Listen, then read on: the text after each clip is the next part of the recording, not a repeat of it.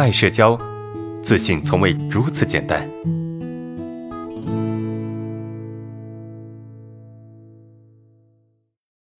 老师你好，我之前的工作是会计，一共经历过三份工作，在这三份工作中，我自己都处于一个同样的状态，就是上班的时候注意力不集中，无法安心工作；下班的时候赶着加班工作，呈现了一种恶性循环。平时在工作时也比较马虎。目前转到教育行业，还是面临同样的问题。其实我在工作岗位上也做了很多的努力，但很多东西无法被领导看见。自己也不善于主动和别人沟通，所以受到排挤。已经经历过一次转正述职，但是却没有通过。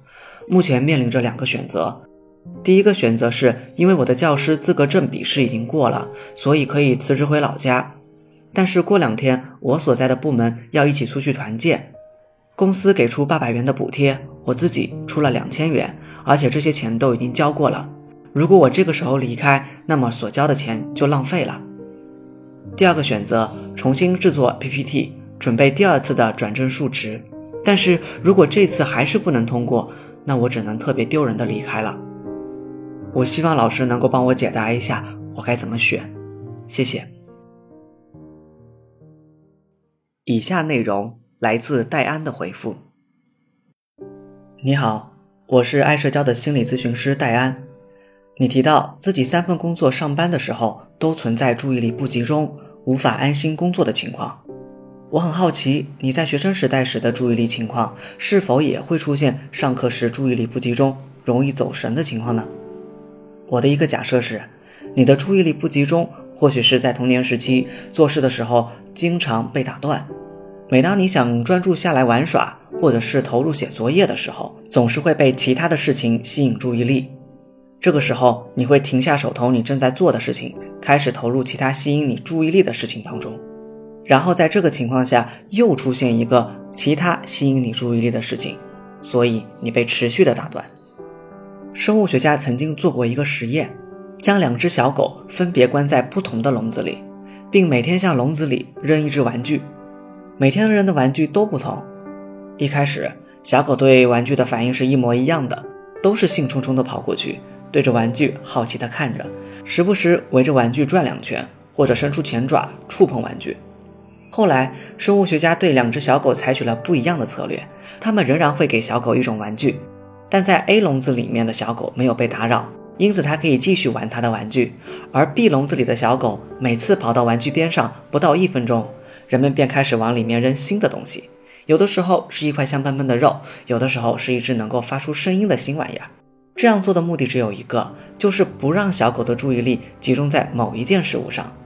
实验的结果是，A 笼子里的小狗能够很好的集中注意力，关注某件东西，而 B 笼子里的小狗渐渐对什么都不再有兴趣了。即使是一只老鼠从它面前走过，它也不会抬一下头。从实验中我们可以看出，其实小狗并不是天生没有办法集中注意力的，而是 B 笼子里的小狗集中注意力的能力被人为的破坏了。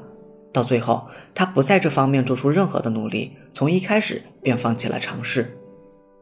那么，人类也是这样的。如果小的时候父母经常在我们专注做某件事情的时候强行介入打断，我们会慢慢的丧失专注的能力。长此以往，我们很难集中注意力去做一件事情，尤其是当事情的难度越大，对注意力的要求越高的时候，我们就越难集中注意力。你又提到。自己做了很多工作，但是无法被领导看见。我很好奇，你是怎么知道领导没有看到的呢？其实职场跟学生时代不同，小学我们进步了，还能够获得老师给的小红花，而职场的节奏更快，领导也有自己的工作内容，以及他想的事情会更多、更广泛。很多时候没有办法像学生时代的老师一样及时鼓励你，或者积极的去关注每一个下属的成长和进步。这些都是正常情况，我能够理解你希望自己做的事情能够得到及时的反馈，得到领导的表扬。在期望表扬而得不到回应的时候，你就会受到打击。这也是为什么你在工作上存在严重的拖延，需要用加班来完成工作量，因为你觉得自己不管做了什么，领导都看不见，也不会给你任何反馈。每次事情做完后，你都没有办法得到领导的回应，而导致你失望。与其说你是拖延完成不了任务，不如说是你的内心不想面对完成工作后得不到领导表扬时的失落情绪。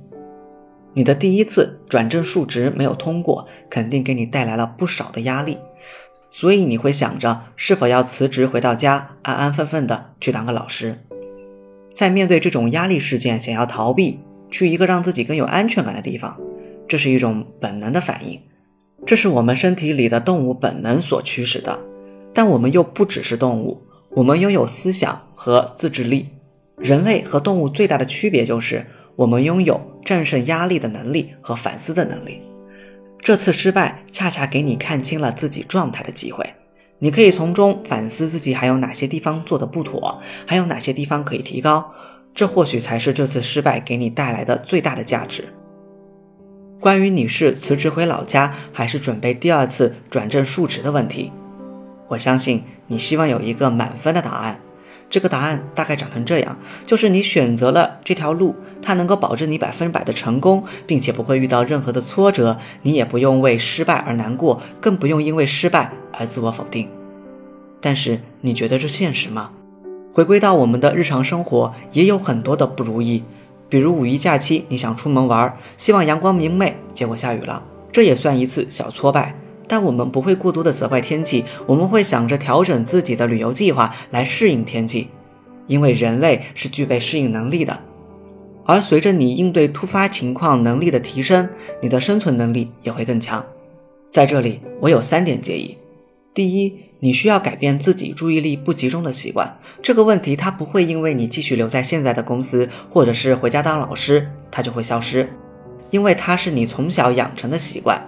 你可以通过日常生活中有意识地训练自己的专注能力，来提高注意力的稳定性以及持久性。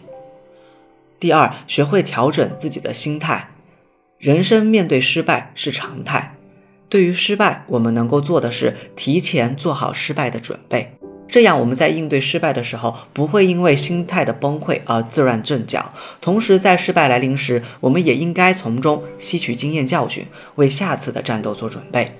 第三，逃避问题只会让你的生活空间越来越小。不管你是想要回家当一个老师，还是留下来继续工作，我都希望你可以勇敢一些，对自己少一些责怪，少一些批评。我希望你尽可能的去鼓励自己，去为结果承担责任，而不要因为害怕不好的结果去做一些不必要的反思。因为这样的思考不但不能解决问题，反而会让你变得更加的焦躁。你可以把回家的坏处和好处写出来。把留下来的好处和坏处也写出来，然后客观的去对比一下，看看哪个更适合自己，看看哪个是自己想要的。人生没有绝对的避风港，最终我们还是要依靠自己，还是需要自己去承担所有的结果，并且通过这个过程去磨练自己，让自己变得越来越强大，越来越无畏。如果面对困难，你一直往后退。最终，你可能会把自己逼到墙角，那个时候你反而不得不去面对。但是那个时候的你是穷途末路的你，你会更加的恐惧。我是戴安，希望今天能够帮助到你。